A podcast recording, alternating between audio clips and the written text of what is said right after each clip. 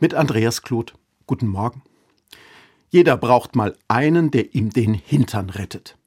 Das ist dann in den seltensten Fällen ein strahlender Held, sondern eher einer, der nicht im Mittelpunkt stehen muss, der aber, wenn es darauf ankommt, für andere da ist.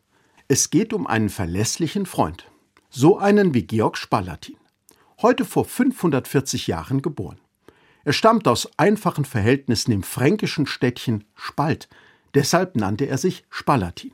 Er geht nach Sachsen und wird Prinzenerzieher, Bibliothekar, Berater und Begleiter seines Fürsten. Maßvoll, kenntnisreich und zurückhaltend ist er.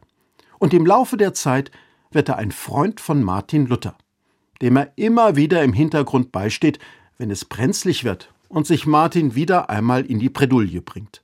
Denn Martin Luther hält ja mit seiner Meinung grundsätzlich nicht hinter den Berg.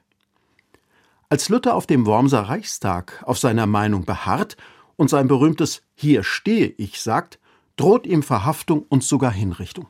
In dieser gefährlichen Situation sorgt sein alter Kumpel Georg dafür, dass Luther eine Zeit lang untertauchen kann.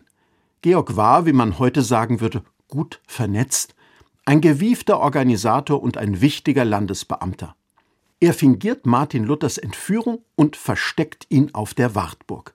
Das rettet Luther den Kopf und nebenbei, ohne diese von außen verordnete Auszeit hätte Luther niemals damit angefangen, die Bibel ins Deutsche zu übersetzen.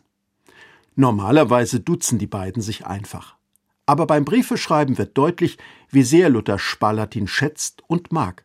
Denn er nennt ihn einen Mann hoch zu verehren, den so sehr treuen Diener Christi, seinen allerteuersten Bruder. Wie gut, wenn man so einen Freund hat. Wie gut, wenn eine Freundschaft nicht darunter leidet, dass einer der beiden berühmt ist. Wenn es darauf ankommt, dann ist die helfende Hand nicht weit. Andreas Kloth aus Mainz von der Evangelischen Kirche.